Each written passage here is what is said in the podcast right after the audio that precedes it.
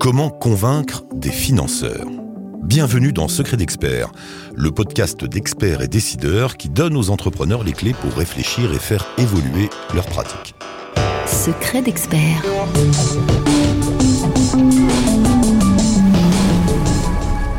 Dans cet épisode, nous explorons avec vous une question primordiale.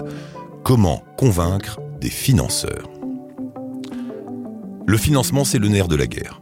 Pour se lancer, se développer, mettre en place de nouveaux projets. Et la rencontre avec des financeurs, banquiers, investisseurs, business angels, est souvent un passage obligé. Un rendez-vous à ne pas manquer qui peut vous donner des sueurs froides. Pour être à l'aise le jour J, commencez par relativiser.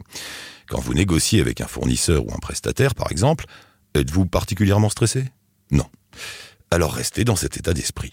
Un financeur potentiel n'a pas tout pouvoir sur vous. Ce n'est qu'un des nombreux partenaires avec lesquels vous devez traiter. Vous n'êtes pas dans une position d'infériorité par rapport à lui. Vous êtes sur un pied d'égalité. Bien sûr, vous essayez d'obtenir un financement.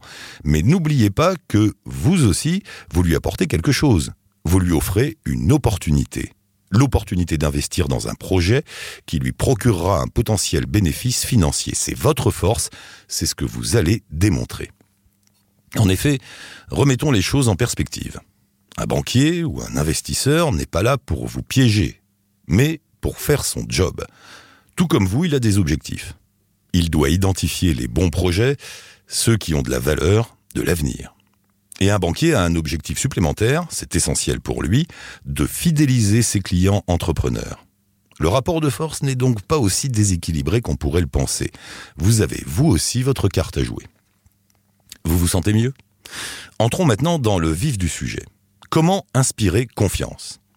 Un dossier bien ficelé, un bon business plan, c'est la première étape.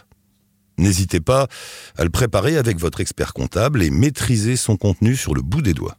Mettez l'accent sur les perspectives de développement, de croissance, mais aussi sur le potentiel de votre projet. Faites-leur ressentir son intérêt, sa valeur pour le client final, pour les consommateurs. Ainsi, ils pourront réellement évaluer si vous ciblez un marché porteur. Et cela les aidera à se projeter. Votre banquier pensera aux prochaines étapes. Votre prêt sera remboursé. Votre développement nécessitera de réemprunter. En clair, vous êtes un client à ne pas laisser passer. Vous devez être passionné et convaincant, mais sans passer pour un doux rêveur, car tout ne se passe pas toujours comme sur le papier.